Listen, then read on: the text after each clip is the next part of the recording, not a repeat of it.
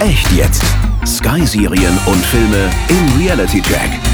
Der Sky Podcast. Seine Eltern hat er verloren. Seine Mutter ist bei einem Bergunfall, bei einem Kletterunfall, respektive seine Familie beim Kletterunfall ums Leben gekommen. Er hat ja quasi in Anführungszeichen nur M und Q und äh, Miss Moneypenny, irgendwie, die ja nun auch noch M zugeordnet ist. Das ist ja quasi die Familie von James Bond. Er ist ja weise. Das sagt James Bond-Spezialist Dr. Siegfried Tesche, der sich mit dem weltberühmten Geheimagenten so gut auskennt wie kaum ein anderer. Und damit herzlich willkommen bei Echt Jetzt, Sky-Serien und Filme im Reality-Check. Mein Name ist Nina Liebold und bei uns dreht sich heute alles um Bond, James Bond. Dafür habe ich mir natürlich auch wieder einen großartigen Experten eingeladen. Und zur Einstimmung hören wir gleich mal rein in den neuen Trailer zu James Bond 007, Keine Zeit zu sterben, auf den wir ja schon alle ganz sehnsüchtig warten. Name? Bond. James Bond. Sie sind nicht tot? Hallo Q, ich habe Sie auch vermisst. Er ist der größte Trumpf, den dieses Land hat. Wenn Sie glauben, die Kontrolle zu verlieren. Nein, ich verliere nie die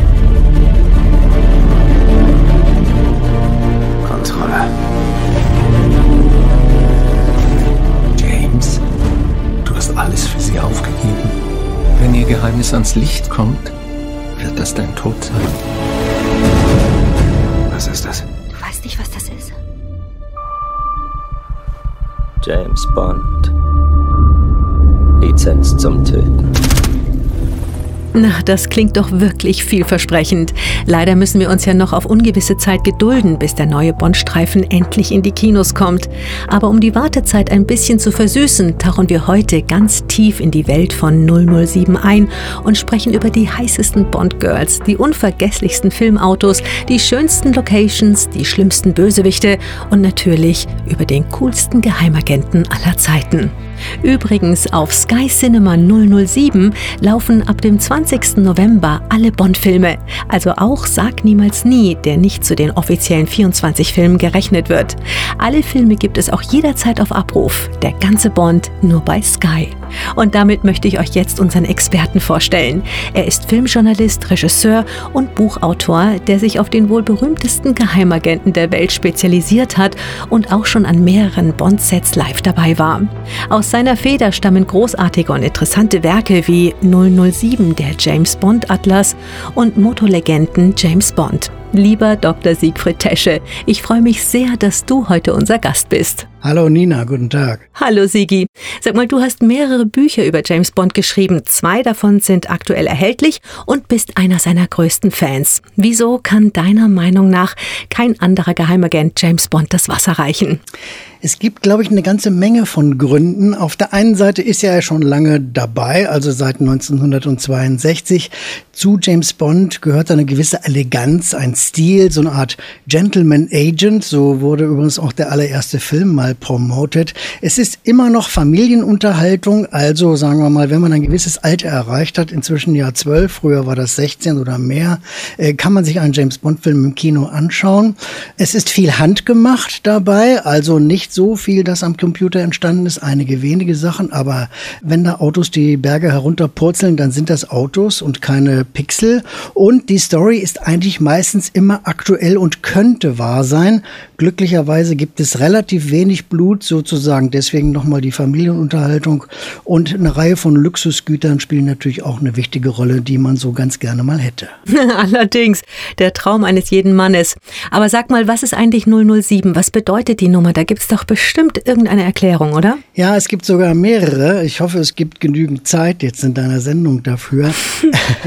also, ich fange mal ein bisschen ausführlicher an, weil es auch gar nicht anders geht. Also, es gibt auf der einen Seite mal diese schöne, sag ich mal, dieser Laut, diese, diese Musik, kann man schon fast sagen, 007. Und das hat ein bisschen einen Grund, denn es gab früher eine Telefonnummer der Kriegsabteilung des Arbeitsministeriums und die acht Zahlen lauteten Triple O Triple O Double O Seven. Also, ne? Also, mhm. also mhm. Da, da, hört man das schon. Also mhm. Ian Fleming ist da angetan gewesen von dieser äh, Melodie, sage ich jetzt mal. Dann gibt es eine Postleitzahl für das Gebiet von Georgetown in der Nähe von Washington. Und da haben früher eine ganze Reihe von CIA-Agenten gelebt und der ZIP-Code, also die Postleitzahl bei uns von dort war 2007. Okay. Dann gibt es eine Kurzgeschichte von Rudyard Kipling aus dem Jahr 1898 und Fleming war ein sehr begeisterter Vielleser und da gibt es ein Buch, äh, das heißt The Day's Work und da drin erscheint eine Kurzgeschichte mit dem Titel 007. Aha, könnte also auch eine Herleitung sein und dann gibt es noch zwei mehr. Also der Astrologe der Königin von Königin Elisabeth I., der hat immer mit 007 unterschrieben. Allerdings war jetzt sozusagen über den beiden Nullen bis zur 7 hin so ein langer waagerechter Strich. Könnte also auch eine Erklärung sein. Eine, wie gesagt, eine perfekte Erklärung dafür, was es genau war, gibt es nicht. Und wenn man bedenkt, na gut, die einfache Null und dann diese magische Zahl sieben, also sag ich mal, die sieben Säulen der Weisheit, die sieben Todsünden, die sieben Hügel Roms, da könnte man auch auf 007 kommen. Also das sind einige der Erklärungen, aber eine perfekte Antwort auf diese Frage gibt es nicht. Boah, so gut, dass ich jetzt mitgeschrieben habe, aber du hast dich tatsächlich geoutet als Bond-Experte. Wow! Auf diese vielen Erklärungen war ich nicht gefasst. Eine kann man sich dann da wahrscheinlich tatsächlich aussuchen. Aber Ian Fleming, der Erfinder von Bond, den zitierst du in deinem Buch mit dem Satz, das erste Gesetz für einen Geheimagenten ist, dass er sich in Geografie auskennt, sein Verständnis von Zugang und Ausgang und er muss sich sicher sein, dass er mit der Welt kommunizieren kann. Das macht also einen Geheimagenten aus. Was ist mit mit sexy, gut aussehen, charmant, manipulativ und Geldressourcen ohne Ende. Das ist sicherlich nicht äh, unhilfreich im Agentengeschäft. Mhm. Man muss, glaube ich, sehr, sehr deutlich hier mal zwischen der Romanfigur und der Filmfigur unterscheiden. Also als Ian Fleming seine Romane verfasst hat und die sind dann von 1953 bis 64 erschienen, war das ja immer noch sozusagen äh, Kalter Krieg, respektive der Zweite Weltkrieg war nicht lange her. Und dementsprechend hat er so, es hat er auch selber mal gesagt, ein eiskaltes Instrument der Regierung erschaffen, was kühl, rücksichtslos im Auftrag der Regierung tötet. Das ist äh, meistens unerkannt, also er hat nicht, ist nicht so prominent und taucht irgendwo prominent auf. Er ist meistens anonym, verwendet Decknamen und wenn er mal einen Preis kriegen soll, lehnt er den ab. Mhm. Wenn man jetzt die Filme dagegen sieht, also ab 62 war es vielleicht noch nicht der Fall, aber im Laufe der Zeit, da weiß man ja, wenn der einen gewissen Drink sich bestellt, wenn der mit einem gewissen Auto vorfährt, wenn der, sagen wir mal, einen gewissen Schneider hat und einen gewissen Anzug und eine gewisse Uhr trägt, dann weiß man, dass das James Bond ist. Mhm. Das ist natürlich total albern, weil gegen, ähm, gegenüber dem Original oder dem reellen Geheimdienst ist das natürlich eine Märchengeschichte, weil welcher Spion stellt sich denn schon vor mit all seinen äh, Luxusgütern und seinen, all seinen Fähigkeiten? Also die Filme sind dagegen Märchen gegenüber den Originalromanen, die Herr Fleming geschaffen hat. Also da sind wirklich eindeutige Sachen zu trennen und die sind weit auseinander. Ja, wie das immer so ist im Kino, gell? Aber wie du schon gesagt hast, Ian Fleming hat während des Zweiten Weltkriegs ja selbst als Agent für den britischen Geheimdienst gearbeitet. Und anscheinend war auch einer seiner damaligen Kollegen das Vorbild für James Bond. Weißt du darüber mehr? Ja, es gibt eine ganze Reihe von Leuten, die gesagt haben, ah, ich bin es gewesen und äh, der kommt von mir und so. Und das hat dann mir nachgeschrieben. Das ist tatsächlich nicht wahr. Also Fleming hat mal gesagt, es ist eine Mischung der Geheimdiensttypen, die er im Laufe des Zweiten Weltkriegs kennengelernt hat. Mhm. Also es gibt kein reales Vorbild, auch wenn es natürlich immer eine Reihe von Leuten gibt, die gesagt haben, ich war das Vorbild. Fleming hat ab dem 26. Juli 1939 im Rang eines Leutnants gedient. Er war beim Marine-Nachrichtendienst und war einem Mann unterstellt, der heißt John Godfrey. Und der hat ihn immer mitgenommen ähm, zu verschiedenen Aufträgen, zu verschiedenen Einsätzen. Und mit Hilfe von Godfrey hat der einen Nachrichtendienst aufgebaut. Also er war sozusagen involviert in eine ganze Reihe von Aktionen. Er hat also Sonderkommandos ausgebildet. Er hat Geheimausrüstung äh, sichergestellt, hat auch jemanden wie quasi Q gehabt, der ihm zugearbeitet hat. Und er galt als sehr, sehr guter Organisator und Problem Problemlöser. Manchmal ist er aber auch so ein bisschen über die Stränge hinausgeschlagen. Und im Laufe seiner äh, Tätigkeit bis 45 ist er dann auch bis zum Commander aufgestiegen. Und ähm, James Bond, wie wir alle wissen, ist ja auch Commander. Da gibt es also durchaus Parallelen. Und eine ganze Reihe von Geheimdienstaktionen im Zweiten Weltkrieg hat Fleming geleitet oder war daran beteiligt. Mhm. Und zwischen dem ersten James Bond-Film 1962 und Keine Zeit zu sterben 2021 wird ja dieser nun kommen, ist viel passiert. Unter anderem ist Bond durch Daniel Craig verletzlich geworden. Was sagst du dazu? Also ein Superheld, der plötzlich menschlich wird? Das ist erstmal auch keine Erfindung aus der jüngeren Zeit, sondern das kommt auch von den Romanen. Also zum Beispiel im allerersten Roman, der heißt Casino Royale, geht es darum, dass James Bond tatsächlich richtig was abkriegt und dass sich seine neue Freundin selbst umbringt, um ihn auch zu schützen. Und daraufhin beginnt er sozusagen Smersh, also den, die russische Seite, die russische Spionageabteilung zu jagen. So fängt das an. Und ähm, die Reihenfolge der Romane war auch eine andere als jetzt die Reihenfolge der Filme. Nach Casino Royale kam Leben und Sterben lassen, dann Moonraker, dann Diamantenfieber, Liebesgrüße aus Moskau und andere. Da war es also ganz, ganz anders auf jeden Fall schon mal. Und in den früheren Filmen ist ja Bond auch durchaus verletzlich und bekommt auch was ab. Man hat das aber leider im Laufe der Zeit zugunsten von Special Effects, sag ich mal, äh, heruntergefahren. Mhm. Also bei Feuerball kriegt er einen Schuss ins Bein. Ähm, er muss dann auch in eine Klinik und muss da wieder quasi aufgepäppelt werden. Also da gibt es schon sowas auch, dass er was abkriegt oder zum Beispiel bei Pierce Brosnans Film Die Welt ist nicht genug, da hat er dann eine Verletzung an der Schulter. Also da gibt es mehr und mehr solche Sachen. Nur mit den Daniel Craig-Filmen ist das emotioneller geworden und wurde intensiviert. Mhm. Wir haben ihn im Einspieler zu Beginn unseres Podcasts schon kurz gehört. Hollywood-Star Daniel Craig ist Bond. Mit Casino Royale hat er 2006 allen Kritikern bewiesen, dass er einen perfekten britischen Geheimagenten abgibt.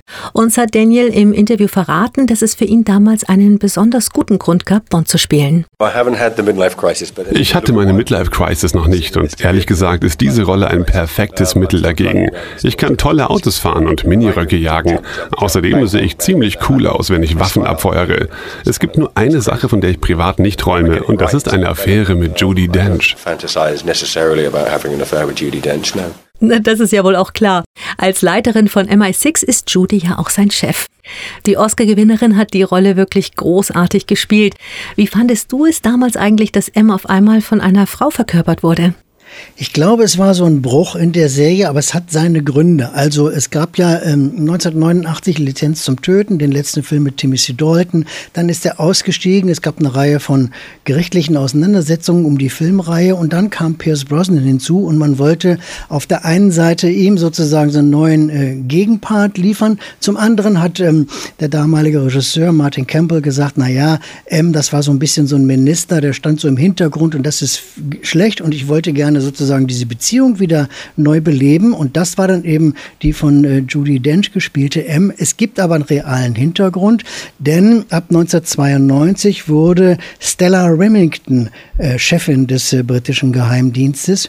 Und dementsprechend gibt es so die, die, ja, kann man sagen, die Parallele zu sagen, wir müssen die Rolle mit einer Frau besetzen. Naja, und an sexy Frauen und schnellen Autos mangelt es Bond ja nicht. Die spielen in den Filmen ja auch eine große Hauptrolle und zwar fast gleichberechtigt. Liegt das daran, dass diese Kombination jedes Männerherz höher schlagen lässt? Ja, in gewisser Hinsicht schon. Es gibt äh, Umfragen von Seiten der äh, James Bond-Macher, der Produzenten nach dem Motto, was ist es eigentlich, was unser Publikum interessiert? Und wenn man äh, diese Umfragen auswertet, das wird immer wieder mal gemacht, dann gibt es so eine Reihenfolge der Dinge, die eben die Fans an James Bond am meisten mögen. Dazu zählen natürlich Autos, Frauen, Action, Reisen, Luxus und, sage ich mal, sozusagen das ganz große Abenteuer, natürlich auch in feinen Hotels abzusteigen und in feinen äh, Restaurants zu dinieren. Einer der beiden äh, zwischen verstorbenen Produzenten, Harry Salzman, hat mal gesagt, die Männer wollen so sein wie James Bond und die Frauen wollen ihm möglichst nahe sein. Das trifft es, glaube ich, sehr, sehr gut, denn James Bond ist ja irgendwie auch die perfekte Affäre. Also das heißt, er ist irgendwie da, er lädt einen in, das feinste, in die feinste Hütte ein und man fährt mit dem tollsten Auto vor. Dann verbringt man natürlich die tollste Nacht seines Lebens und am nächsten Morgen ist er weg, weil er irgendwie die Welt retten muss. Das schätzen ja Frauen durchaus, also in dieser Kürze. Du hast ja eine komische Ansicht von Frauen. Dabei wollen wir doch nur heiraten und geliebt werden. Und Kinder bekommen, ist klar. Ja, ist ja, schon, ja Mensch, Siggi, das ist doch ganz anders. Ja, gut. Ich lerne von dir. Danke, Nina. Super. Du, es gibt einen wunderbaren Fun Fact. Mal nachgezählt gibt es 75 Girls, die unser Geheimagent rumgekriegt hat. Wer war denn für dich eigentlich da das heißeste Bond-Girl aller Zeiten? Also ich mache mal so eine Best-of und so eine Worst-Case-Liste. Da gibt es ein paar richtige Stars, wie ich finde. Mhm. Äh, man muss generell dazu sagen, äh, nicht alle sind ja Stars geworden oder Stars geblieben. Also viele dieser Bond-Girls stammten ja durchaus aus Modelkatalogen oder von Misswahlen und wurden so wegengagiert und hatten dann auch nur drei bis sieben Sätze und waren dann auch wieder verschwunden. Entweder sind sie dahin gerafft worden oder sind einfach irgendwie im Orbit untergetaucht. Ähm, also natürlich war der erste Auftritt mit Ursula Andrews und dann später auch der von Halle Berry waren schon wirklich, sag ich mal, Filmgeschichte. Auch Jane Seymour und Carol Bouquet oder auch Kim Basinger oder auch Michelle Gio fand ich wirklich sehr attraktiv. Eva Green da bei Casino Royale. Liegt aber auch ein bisschen vielleicht daran, dass ich da persönlich äh, Frauen mit längeren Haaren bevorzuge mhm. und auch ein Asien-Fan bin. Also vielleicht hat das so seinen Ausschlag gegeben. Tatsächlich gab es aber auch so ein paar richtige Frauen, die sich wirklich in, in keiner Form ausdrücken können, egal wie wenig sie anhaben. Also Tanya Roberts zum Beispiel, vielleicht erinnert man sich noch aus Im Angesicht des Todes, auch Denise Richards irgendwie, die da im knappen Top ankam und sagte, ich bin eine Atomphysikerin, war nicht so richtig gelungen. äh, und Berenice Marlowe hatte zum Beispiel auch bei einem Daniel Craig-Film da in Skyfall nicht so richtig was zu spielen, aber die Rolle wurde auch stark gekürzt. Es gibt eine sehr schöne Aussage von Britt Eckland und die würde das, glaube ich, ganz gut zusammenfassen. Mhm. Ähm, die hat also in dem Film, dem relativ schlechten Film, muss man sagen, Der Mann mit dem goldenen Colt eine Hauptrolle gehabt und die hat mal gesagt, bei einem Bond-Film geht es zu 70 Prozent um Publicity und zu 30 Prozent ums Spielen. Und damit hat sie ganz sicher recht.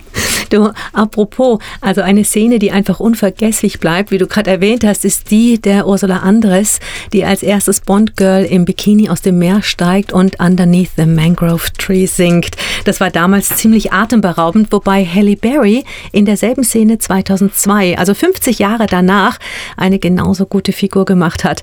Ist das so, dass in den Bond Filmen sich einige Szenen als ja, Hommage wiederholen oder geht denen einfach der Stoff aus? Ja, das kann man genau so und so sehen, wie du das eben genannt hast. Also tatsächlich gibt es eine Reihe von Sachen, wo man sagt, aha, 50 Jahre danach, jetzt werden wir noch mal so kurz ein paar Dinge Revue passieren lassen. Es gibt ja auch so eine Szene, wo er dann quasi in Q's Labor ist und so ein paar alte Dinge, die also in den Bond-Filmen aufgetaucht sind, äh, dann noch mal wieder reaktiviert oder sich zumindest anschaut äh, bei Stirb an einem anderen Tag. Auf der anderen Seite gibt es auch so Dinge, die funktionieren und dann holt man die wieder heraus und äh, sagt man, macht die Filme auf die Art und Weise wieder bekannt oder ruft sie in Erinnerung. Seit 1964 gibt es halt dieses Bild, wo Sean Connery neben dem Aston Martin DB5 steht und eine ganze Reihe von äh, Fotos oder von Pressekonferenzen wurden genauso eingeleitet. Also Bond, respektive Bond und seine Partnerinnen stehen neben einem Auto. Mhm. Die Gespielinnen von James Bond waren ja allesamt wunderschön, wie du schon gesagt hast. Eigentlich Models oder Topmodels oder wunderschöne Frauen, egal ob sie jetzt spielen konnten oder nicht. Aber eigentlich haben die ja alle irgendwie schon ausgesorgt, wenn sie so ein bisschen öfter als drei Sekunden zu sehen waren. War das auch beziehungsweise ist das eine Art Karrieresprungbrett? Nein, das ehrlich gesagt nicht. Also die meisten sind wirklich tatsächlich wieder äh, von der Bildfläche verschwunden. Es gab mal eine so schöne Schlachtzeile über Claudine Auger, die in dem Film äh, Feuerball die Hauptrolle gespielt hat. Da hieß es dann, Claudine Augers Karriere verglühte wie ein Feuerball. ähm, also und viele sind dann auch, weiß ich mal, so in Softpornos abgerutscht oder so oder haben einfach auch aufgehört, haben dann Familie gegründet und haben sich vom Schauspiel zurückgezogen. Und ich meine, es äh, gibt ja auch ein paar, die wirklich jahrzehntelang nur von ihrem äh, Zwei-Minuten-Auftritt gelebt haben, wie zum Beispiel Shirley Eaton, die ja in Goldfinger dann mit Gold bemalt mhm, wurde. Mhm, und ähm, die hat dann 30, 40 Jahre dann, ja, danach sich immer noch so auf Fan-Treffen engagiert. Und dann konnte man für 10, 15 Pfund dann ein Bild erwerben, was von ihr signiert wurde, und für 30 Pfund ein Bild mit ihr zusammen machen. Also das heißt schon, dass man eben keine Karriere gehabt hat in der Filmbranche, sondern dass man sich an den kleinen Kurzauftritt da klammert und damit noch Geld verdient. Wir wechseln mal kurz das Thema und gehen zu Sean Connery, der 1930 in Edinburgh geboren wurde und den wir nun im hohen Alter von 90 Jahren verloren haben. Er gilt bei vielen Fans als der einzig wahre Bond. Siebenmal hat er ihn gespielt. Natürlich hat er es ja auch geschafft, sich darüber hinaus einen Namen zu machen. Aber du hast ihn mehrmals getroffen. Sag mal, wie war er so? Ich kann nur, nur loben und schwärmen in höchsten Tönen. Also, ich erzähle mal eine Geschichte. Es gab eine, eine Preisverleihung in Berlin äh, zum Thema European Film Award. So, und dann gab es hinterher noch einen Fototermin und so ein kleines Get-Together. Und da bin ich dann auf Herrn Connery zugestiefelt und wusste, dass er zu der Zeit sich mit einem Buch beschäftigt von einem anderen Autoren. Und habe ich ihm mein Buch in die Hand gedrückt, was damals schon erschienen war, über die Karriere von Herrn Connery und sagt, ja, ich weiß, dass Sie da nicht so zufrieden sind und vielleicht geben Sie mir eine Chance. Und am nächsten Tag rief er bei mir an. Ich war dann leider noch, weil es etwas länger gedauert hatte und schlief und dann hörte ich eine Nachricht auf meinem Anrufbeantworter. Hi Siegfried, this is Sean Connery und ich mache das jetzt mal in Deutsch weiter. Vielen Dank für das Buch. Ähm, mein Deutsch ist ein bisschen rostig, aber ich habe mich sehr darüber amüsiert, weil ich habe einige Fotos entdeckt, die ich vorher noch nie gesehen habe. Ich werde es mir übersetzen lassen und vielen herzlichen herzlichen Dank und ich werde mich wieder melden. So, dazu ist es dann leider nicht mehr gekommen, aber ich fand das natürlich extrem toll und höflich und respektvoll, dass der Mann sich einfach dann sozusagen persönlich bedankt und auch nochmal meldet. Und ich habe bei mehreren Interviews, also ich war zum Beispiel bei Der Name der Rose am Set da in Eberbach oder auch bei Filmfestspielen, hat er sich immer vorgestellt, er hat sich immer bedankt, er ist immer aufgestanden, wenn man in den Raum kam, hat einem die Hand geschüttelt. Also ich habe nur die allerbesten Erfahrungen gemacht als Vergleich zum Beispiel Daniel Craig, dem habe ich mal eine Filmklappe vorgelegt zu einem Film und gebeten, ihn die zu unterschreiben. Hat er sich das angeguckt und hat gesagt, sell it well, verkauf sie gut. Das fand ich schon sehr unhöflich und respektlos. Also so war der Unterschied meiner Meinung nach und das fand ich halt immer beeindruckend, äh, wie Connery sich gegenüber anderen Leuten auch geäußert hat und wie er mit denen umgegangen ist. Für dieses Buch habe ich auch herausgefunden, dass er, wenn es Dreharbeiten gab mit Leuten, Leuten und er hat sich da gut amüsiert oder hat es ihm gut gefallen, hat er tatsächlich hinter die Leute angerufen, hat Nachrichten hinterlassen und hat sich bedankt. Ein Gentleman halt. Ein Gentleman, das kann man deutlich so sagen. Also das ist äh, wirklich, ja, er hat sich auch nicht viel aus seiner Person gemacht und Ruhm war ihm völlig schnuppe. Und es gab wirklich, wenn man, sag ich mal, in Anführungszeichen der Freund war von Sean Connery, wie Ursula Andres das jetzt gerade wieder erzählt hat, dann war man 50, 60 Jahre lang der Freund von Sean Connery, in guten wie in schlechten Zeiten. Sigi, einer Umfrage nach war Sean Connery ja der beliebteste Bond.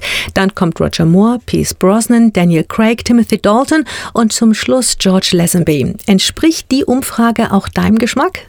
In den meisten Umfragen ist es tatsächlich so und ich sehe das so ähnlich. Allerdings gibt es immer mal wieder auch so Ausreißer, sage ich mal, da geht es in eine andere Richtung.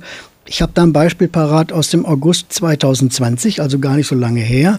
Da hat die Radio Times in England eine Umfrage gestartet und da war Sean Connery Platz 1 und Timmy C. Dalton auf Platz 2. Mhm, Aber in mhm. den meisten Fällen ist es also Connery, Craig Brosnan, respektive Moore und Brosnan und dann eben die beiden anderen, also Dalton und George Lazenby ist eigentlich immer am Ende, aber er hat ja auch nur einen Film gedreht. Und Roger Moore, der ja auch siebenmal als Bond auftrat, hat ihn auch so souverän und humorvoll gespielt.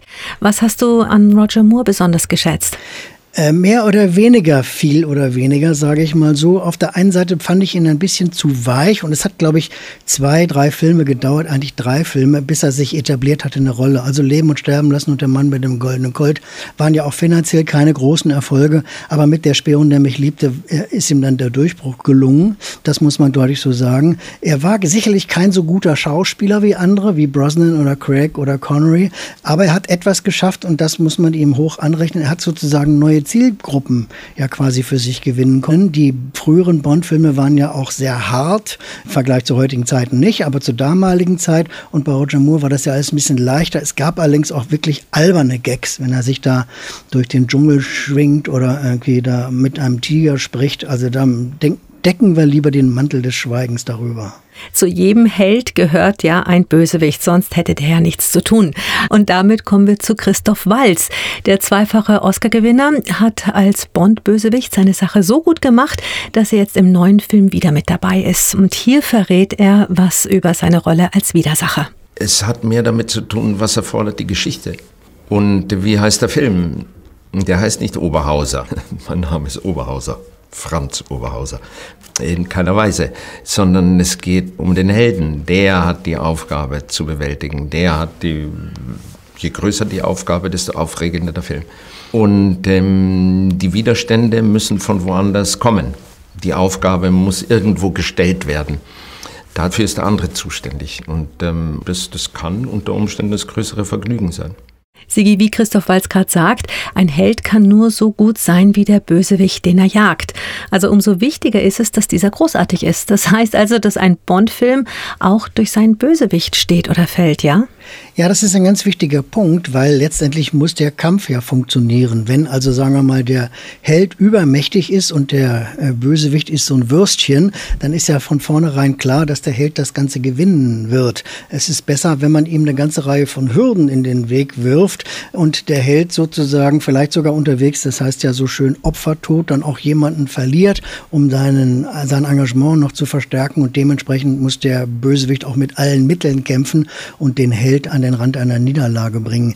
Das hat ja in Bond-Filmen nicht immer funktioniert und manchmal waren die Helden dann einfach auch schlecht gezeichnet. Ich denke mal an einen Film, der heißt Lizenz zum Töten. Da gab es eben einen Drogendealer, mhm. Sanchez. Aber wenn ich in jeder dritten Fernsehfolge irgendeinen Drogendealer als Bösewicht habe, dann ist das einfach nicht genug für James Bond. Der muss schon nicht übermenschlich, aber auf jeden Fall ihm fast gleichwertig sein die Weltherrschaft an sich reißen wollen. Genau. Aber Bond hat ja viele Gadgets. Also neben seiner Uhr ist ja vor allen Dingen Bonds Dienstwagen eine Geheimwaffe. Du hast doch tatsächlich ein ganzes Buch über die Autos von 007 geschrieben, ja? Das stimmt, ja, richtig. Es liegt daran, dass die Autos einfach ein faszinierendes Kapitel sind, dass viele Leute diese Fahrzeuge lieben und dass die ja auch immer mal wieder auf besondere Art und Weise hochgerüstet wurden. Also man denke an den Aston Martin DB5 von Goldfänger, der ja auch im jüngsten Film Keine Zeit zu sterben wieder dabei ist und wieder neue Extras bei sich hat. Dann gab es ja diesen wunderbaren Lotus Esprit, aus der Spion nämlich liebte, der dann auf der Straße, aber auch unter Wasser fahren konnte und auch noch ein paar Gags an Bord hatte. Mhm. Und dann gibt's ja auch eine sehr schöne Szene, wie ich finde, mit einer Ente in dem Film äh, in tödlicher Mission, äh, wo dann das der Wagen ist von der Partnerin, also die von Carole Bouquet gespielt wird, aber Bond den Wagen dann an sich reißt und dann den schwarzen Peugeots als Verfolgern dann ein Schnippchen schlägt. Das ist schon sehr, sehr originell gemacht. Und einige von diesen ganzen Verfolgungsjagden, die man, wenn man die heute noch sieht, sind die immer noch zeitlos gut gemacht äh, und vor allen Dingen fast ganz ohne Tricks. Das ist schon erstaunlich. Man hat dann immer auch eine ganze Reihe von Fahrzeugen versenkt und kaputt gemacht. Oder zum Beispiel bei dem Lotus, neun Stück haben den einen gespielt. Das ist schon faszinierend oder auch bei dem BMW von der Morgen stirbt nie. Das waren 17 Fahrzeuge, die den einen gespielt haben. Ähm, und all diese Dinge sind in dem Buch gewürdigt worden. Hm. Du, die Stunts bei Bond sind nicht nur waghalsig, sondern bringen die Schauspieler und Stunt-Double auch oft in große Gefahr. Also es gibt ja immer wieder Unfälle. Wie wichtig sind Stuntmen für solche Actionfilme und bekommen die überhaupt genug Aufmerksamkeit dafür, dass sie ihr Leben riskieren? Also meiner Meinung nach sind das neben den Drehbuchautoren die wahren Helden der James Bond Bond-Reihe. Ja, es sind schon Leute verletzt worden, schwer verletzt worden, es sind auch schon äh, Stuntmen gestorben und es gab eine Reihe von Prozessen auch gegen die Produktion. Aber äh, sie sind sozusagen essentiell wichtig für diese Serie und häufig genug haben sie sogar Überhand genommen auf eine besondere Art und Weise. Denn die Stuntmen bewerben sich mit ihren Ideen mhm. und dann werden eben manchmal Stuntsequenzen entwickelt und dann irgendwann früher oder später in eine Story eingebaut. Das heißt aber nicht, dass das unbedingt stringent ist, sondern man sagt dann, oh, wir hangeln uns, sag ich mal, so von Stunt zu Stunt. Mhm. Also der, das Zeitmagazin hat mal eine schöne Titelgeschichte geschrieben über James Bond und da stand dann als Titel oben drüber, der Zirkus kommt in die Stadt. Und das ist gar nicht so falsch. Also man überlegt dann sozusagen, was ist das Tolle, sensationelle, Besondere, was wir den Zuschauern bieten können. Aha, das ist ein toller Stunt, okay, das übernehmen wir und dann machen wir, drehen wir es vielleicht noch ein bisschen und verändern es noch ein bisschen und dann kommt es in den nächsten Film. Und es gibt eine ganze Reihe von Sequenzen, die liegen auf Eis. Die konnte man zu einer gewissen Zeit nicht realisieren, aber die hat man und die kann man dann wieder aus der Schublade ziehen und dann in einen der nächsten Filme integrieren. Tatsächlich hat das ja auch etwas mit der Versicherung zu tun. Also wenn wenn sich ein Star verletzt, steht ja die ganze Produktion still. Trotzdem wagt sich Daniel Craig an viele waghalsige Filmstunts selbst heran. Da muss man auch als Hollywood-Star mal einstecken können. Das war alles gar nicht so schlimm. Einmal musste meine Schulter operiert werden. Manchmal wurde ich genäht und dann habe ich mich auch noch an der Hand verletzt. Das alles ist aber nicht bei großen Explosionen passiert, sondern in relativ ruhigen Szenen. Man wird einfach unkonzentriert und schon kriegt man einen Tritt ins Gesicht. Sigi, ein Tritt ins Gesicht ist ja nie angenehm, aber die fantastische Aussicht an exotischen Drehlocations tröstet da bestimmt etwas drüber hinweg. Für Bond-Filme werden ja immer die schönsten Orte der Welt gewählt und du bist Bond ja sozusagen hinterhergereist. Welche Location hat dir denn den Atem geraubt?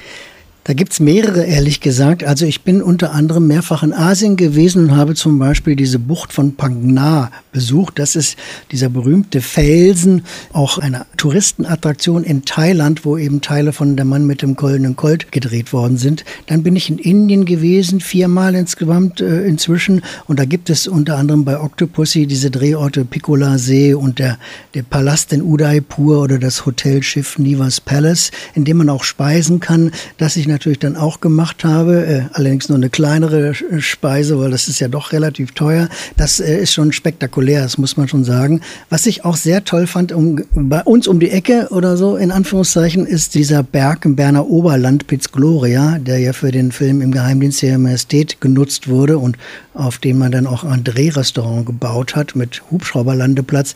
Also das sind schon tolle Orte. Ich kann also den Leuten nur empfehlen, erstens das richtige Buch in der Hand und zweitens durch die Welt zu reisen, um sich diese James Bond Drehorte anzuschauen. Du warst ja auch schon live am Set dabei. Wie ist denn die Stimmung an so einem Bond-Set? Gibt es da Momente oder einen, der dir für immer in Erinnerung bleiben wird? Es sind mehrere, ehrlich gesagt, gewesen. Auf der einen Seite sagen wir mal ganz gute und auf der anderen Seite auch irgendwie so, ja, äh, ernüchternde. Irgendwie. Also, wenn man dann 10, 15 Mal sieht, wie das Auto von vorne, von hinten, von der Seite gefilmt wird und die Szenen werden immer und immer wiederholt, wie zum Beispiel in Matera. Und hinterher gibt es dann Reifenspuren in dieser historischen Kulisse. Die müssen dann mühsam mit Hochdruckreiniger und Feudel und Schwamm wieder weggewischt werden, weil man ja natürlich den Drehort wieder so verlassen will, dann ist das ernüchternd. Und wenn man dann sieht, wer da aussteigt, dann ist das eben nicht Daniel Craig, sondern der Stuntman, der hat dann eine kurze Hose an oder so und trägt Turnschuhe. Mhm. Das ist schon witzig. Aber man sieht dann auch zum Beispiel innen drin den, den Überrollbügel oder so. Auf der anderen Seite, ich war zum Beispiel in Marokko, wo ja Teile von der Hauch des Todes entstanden sind und Teile von Spectre. Da wurde dann ein Restaurant zum Hotel umgebaut. Die ganze Umgebung, da kam noch ein Markt dazu. Die Treppen wurden gesäubert. Da kam dies und das und jenes noch an Ständen dazu. Und dann sind das hinterher so 15 oder 20 Sekunden im Film, weil die zwei dann in dieses, also äh, Daniel Craig und äh, Lea Seydoux in dieses äh, Hotel L'Américain hineingehen. Äh, dann ist das alles, denke mein Gott, was für eine Geldvernichtung auf hohem Niveau. Da wird schon ganz, ganz viel verprasst auch, das muss man so sagen. Sehr witzig war auch die Szene von Der Morgen stirbt nie, wo man sieht, wie der BMW da in so ein Fenster reinfliegt. Der stand auf einer Bühne und wurde mit einer Druck Druckluftpatrone hineingeschossen. Und das hat gedauert und gedauert und gedauert, bis es endlich so weit war, nach dem Motto Action, oh, Moment nochmal, Action, oh, Moment nochmal und so weiter. Dann haben einige Leute schon gelangweilt auf ihre Handys geguckt und plötzlich mhm. knallte es und der Wagen saß in der Scheibe und einige haben den genau diese Szene dann auch verpasst. Guck nicht auf dein Handy. Ja, richtig. Immer wichtig. Ja, immer wichtig. Und jetzt müssen wir noch eine weitere Sache zum Ende unseres Podcastes unbedingt klären. Wie trinkst du eigentlich deinen Martini?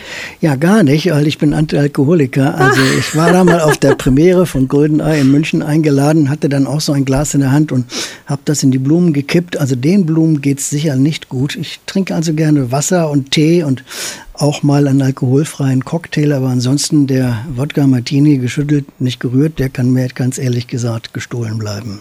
Lieber Sigi, vielen Dank für das wirklich coole Gespräch und all die interessanten Einblicke in die Welt von James Bond. Vielen Dank, mein liebes Bond-Girl. James Bond-Experte Dr. Siegfried Tesche, Filmjournalist, Autor und Regisseur. So, und hier haben wir noch ein paar Sky-Geheimtipps für euch. Der Fantasy-Blockbuster Hexen Hexen mit Oscar-Gewinnerin Anne Hathaway, der erst Ende Oktober im Kino gestartet ist, ist jetzt exklusiv bei Sky im Cinema-Paket zu sehen. Wer eher Team Arnie ist, hat vielleicht Lust auf einen Abend mit dem Science-Fiction-Abenteuer Terminator Dark Fate, das jetzt auch exklusiv bei Sky läuft. Außerdem findet ihr dort auch alle Filme der Bourne-Reihe und könnt Matt Damon in seiner absoluten Paraderolle erleben. Alle fünf Action-Hits könnt ihr euch jetzt auch auf Abruf ansehen. Und wenn ihr nicht genug von unserem Lieblingsgeheimagenten bekommen könnt, findet ihr auf dem Sender Sky Cinema 007 ab dem 20. November alle Bond-Filme. Auch Sag niemals nie, der nicht zu den offiziellen 24 Filmen gerechnet wird. Alle Filme gibt es auch jederzeit auf Abruf. Der ganze Bond nur bei Sky. Schön, dass ihr dabei wart und euch reingeklickt habt. Wenn ihr noch mehr über die vielen spannenden Serien und Filme bei Sky erfahren wollt, schaut einfach im Web auf www.sky.de oder www.sky.at vorbei. Ich freue mich, wenn wir uns schon bald bei unserem nächsten Reality Check wiederhören. Dann werfen wir gemeinsam einen genauen Blick auf die Hintergründe der spannenden Dramaserie The Undoing mit der großartigen Oscar-Gewinnerin Nicole Kidman. Passt gut auf euch auf und bis bald, eure Nina Liebold. Der Sky Podcast Echt jetzt. Sky Serien und Filme im Reality Check.